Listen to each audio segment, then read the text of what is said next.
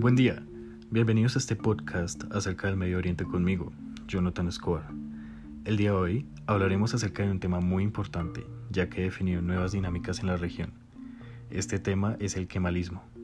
Este es un término que se usa para referirse a la filosofía nacionalista y modernizante de Mustafa Kemal Atatürk, el líder de la revolución turca en la primera mitad del siglo XX.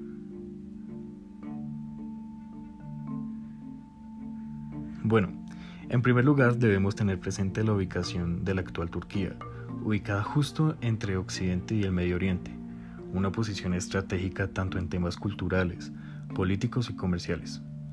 Pero la historia del kemalismo surge a partir del fin de la Primera Guerra Mundial. En ese entonces Mustafa era el general del ejército encargado de, luchar contra los aliados, destacándose en sí en la defensa de Galípoli.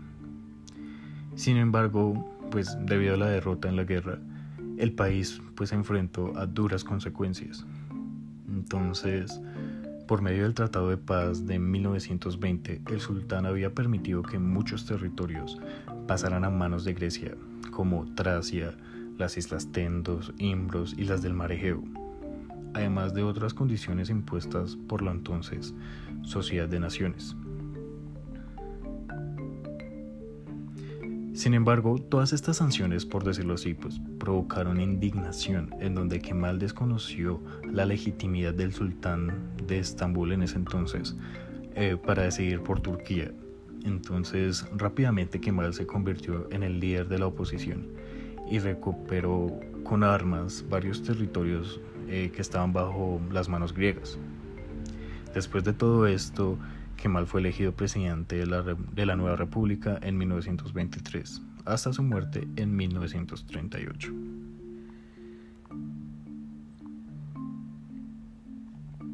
Con su llegada al poder llegaron nuevas reformas y el surgimiento de la filosofía del kemalismo, que ya habíamos mencionado. Esta filosofía se basaba principalmente en ideales occidentales, eh, ya que Kemal era un líder modernista eh, quien creía en la ciencia, la razón y los derechos universales. Esta filosofía consistía, por decirlo así, en varios puntos principales. El primero es el de la República, pues se defendía la soberanía del pueblo y con esto pues se abolieron a los sultanes, aunque no se impuso como tal una democracia y de hecho pues hubo mucha represión en ese entonces a la oposición. Otro punto principal fue el nacionalismo. Bajo el kemalismo, eh, las naciones tienen el derecho a la autodeterminación, sin importar la religión o la raza. Entonces, para el kemalismo todos eran turcos y pues no se apoyaban entonces tampoco ideales imperialistas. Otro punto importante fue el populismo. Para esta filosofía es neutral y va de la mano con los dos puntos anteriores ya que pensaba que el populismo era la soberanía del pueblo y pues la unidad de los turcos como tal. También estaba la idea de que el Estado podía intervenir en la economía y se impuso una reforma de Estado laico, por decirlo así, pero pues no se refería a la separación del Estado y la Iglesia, sino más bien al control del Estado sobre la religión, ya que en ese entonces consideraban que se debía controlar el Islam por ser tan conservador e ir en contra de algunos de sus ideales. Y por último, pues estaba el punto del reformismo, que se refería a ajustarse a los movimientos políticos y a las nuevas dinámicas de la política tanto interna como externa. Entonces, bajo estos principios se impulsó una serie de cambios culturales, occidentalizando, por decirlo así, a una cultura oriental. Entonces se insertó a Turquía en el mundo internacional, se empezó a tener relaciones con Occidente, se modernizó la educación, eh, se eliminó el Ministerio de Religión y puso fin a regulaciones islámicas en temas como el matrimonio y la sexualidad.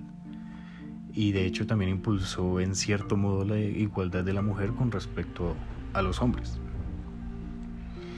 Bueno, Gracias a esto, hubo también mucha inversión y monopolización para mantener a flote el, avance, ya que las circunstancias del momento hacían que el capitalismo no fuera un sistema a considerar por el kemalismo y adoptaron ideales económicos más afines social, al socialismo. Sin embargo, después de la muerte de Kemal se levantó la oposición y el Islam siguió siendo predominante en la región. Mucho más adelante el Islam sería una carta para jugar en contra del socialismo en la Guerra Fría, lo cual es tema para otro episodio. Bueno, pues este fue Jonathan Escobar presentando el kemalismo.